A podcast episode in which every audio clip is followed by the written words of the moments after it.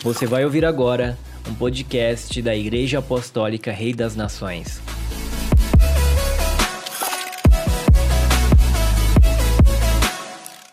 Olá, é muito bom chegar mais uma vez até você através desse canal Edificando o Reino.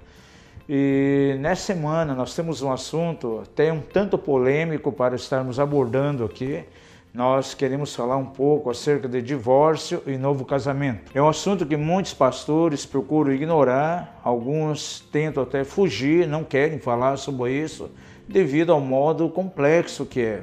Mas nós queremos abordar esse tema à luz da palavra de Deus. De antemão, nós temos visto em meio ao corpo de Cristo que existem duas posições bem extremas em relação a esse assunto. Eu conheço algumas igrejas que são taxativamente contra uma possibilidade de um novo casamento após divórcio. São igrejas que até quando há uma situação de uma separação, quando o cônjuge vai embora, a igreja até toma uma postura até de sustentar aquela parte que foi ferida e impede qualquer possibilidade de um novo casamento. Por outro lado, há alguns segmentos evangélicos que eu considero um tanto permissivos, que eles aceitam por qualquer hipótese a situação do divórcio, inclusive facultando um novo casamento. E muitas vezes dentro, dessas igrejas, dentro desses segmentos, há pessoas que estão num quarto, quinto casamento. Mas nós vamos diretamente à palavra de Deus. Queremos ver o que a Bíblia fala a respeito disso. Para isso, eu quero considerar três escrituras e creio que posso trazer uma luz a você dentro do teu entendimento. Primeiramente, vamos diretamente a Mateus, capítulo 19, uma declaração do próprio Senhor Jesus. Capítulo 19 nos mostra que ele estava saindo da Galiléia indo para a Judéia, quando de repente ele foi abordado por alguns fariseus que o queriam experimentar e lançam a ele a seguinte pergunta. Nós queremos considerar do versículo terceiro até o versículo 9, onde nós vamos encontrar o seguinte: Aproximaram-se dele alguns fariseus que o experimentavam, dizendo: É lícito ao homem repudiar a sua mulher por qualquer motivo? Respondeu-lhe Jesus: Não tendes lido que o Criador os fez desde o princípio homem e mulher? E que ordenou: Por isso deixará o homem pai e mãe unir-se-á a sua mulher, e serão os dois uma só carne. Assim já não são mais dois, mas uma só carne. Portanto, o que Deus ajuntou, não separe o homem. Respondeu-lhe: Então, por que mandou Moisés dar-lhe carta de divórcio e repudiá-la? Disse-lhes ele: Pela dureza dos vossos corações. Moisés vos permitiu repudiar vossas mulheres, mas não foi assim desde o princípio. Eu vos digo, porém, que qualquer que repudiar a sua mulher, a não ser por causa de infidelidade, e casar com outra, comete adultério. E o que casar com a repudiada, também comete adultério.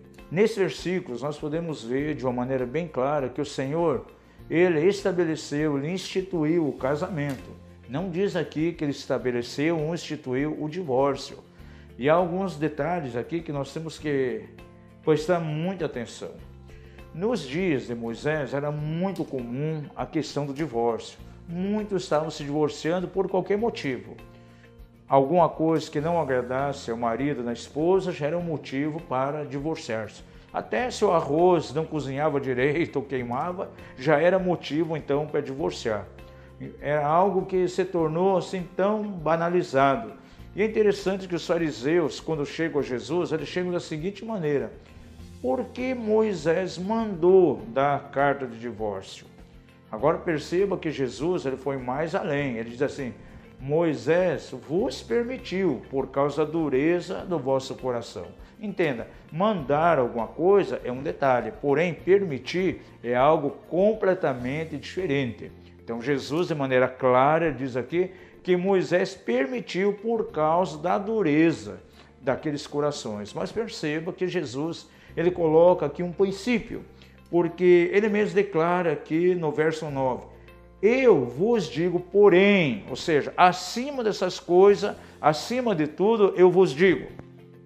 Qualquer que repudiar a sua mulher, a não ser por causa de infidelidade, e casar-se com outra, comete adultério. E o que casar-se com a repudiada também comete adultério.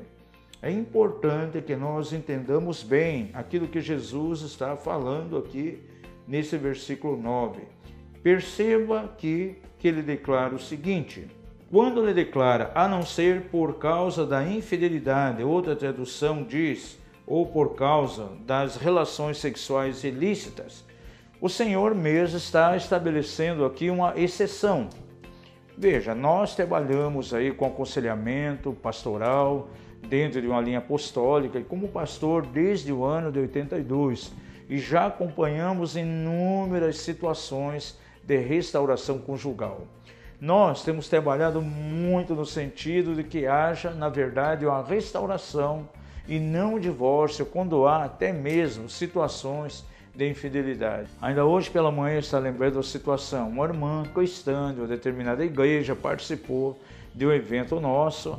O seu esposo, não cristão, tinha abandonado, estava convivendo com outra pessoa e ela decidiu não divorciar.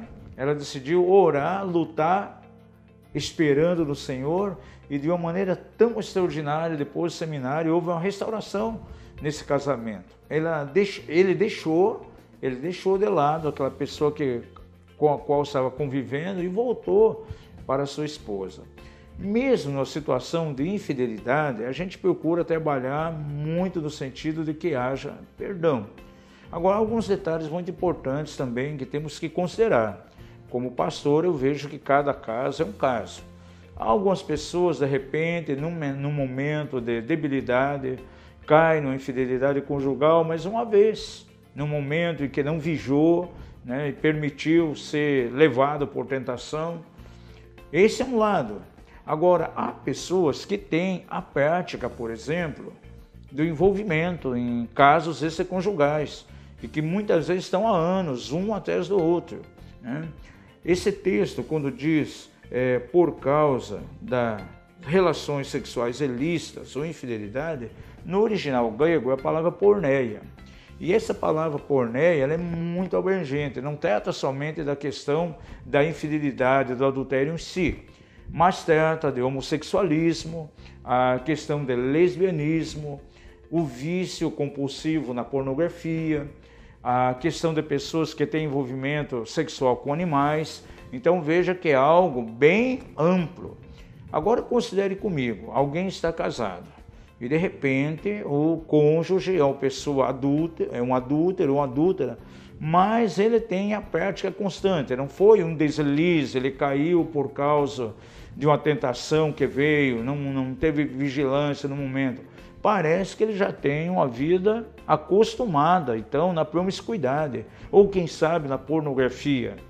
Pelo texto que nós estamos vendo aqui, dá um direito da parte então ofendida, não somente ao divórcio, mas a um novo casamento. É uma das exceções que nós encontramos aqui na palavra de Deus. Veja, num caso de adultério, a pessoa comete aí um envolvimento sexual com alguém, decide ficar com aquela pessoa não quer se arrepender, por mais que a parte inocente, a parte ferida, libera perdão, mas a pessoa diz: Não, eu quero continuar nesse tipo de vida, não quero sair disso, não arrepende. Deixa então a outra parte livre para um novo casamento, né?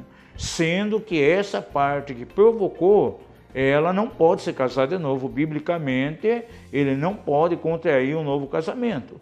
Senão ele vai estar numa situação de adultério e vai fazer uma outra pessoa também adúltera com ele. Então há essa regra aqui de exceção colocada pelo próprio Senhor Jesus. Ainda que nós, como pastores, consideramos que haja sempre uma restauração, porque o divórcio é uma situação que vai deixar muitas pessoas feridas, muitas pessoas machucadas.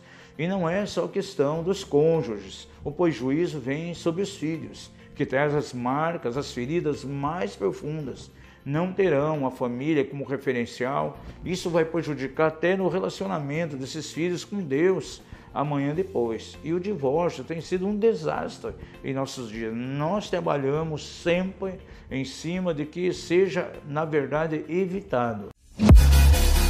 Obrigado por nos ouvir. Para mais informações, acesse o site mapev.com.br.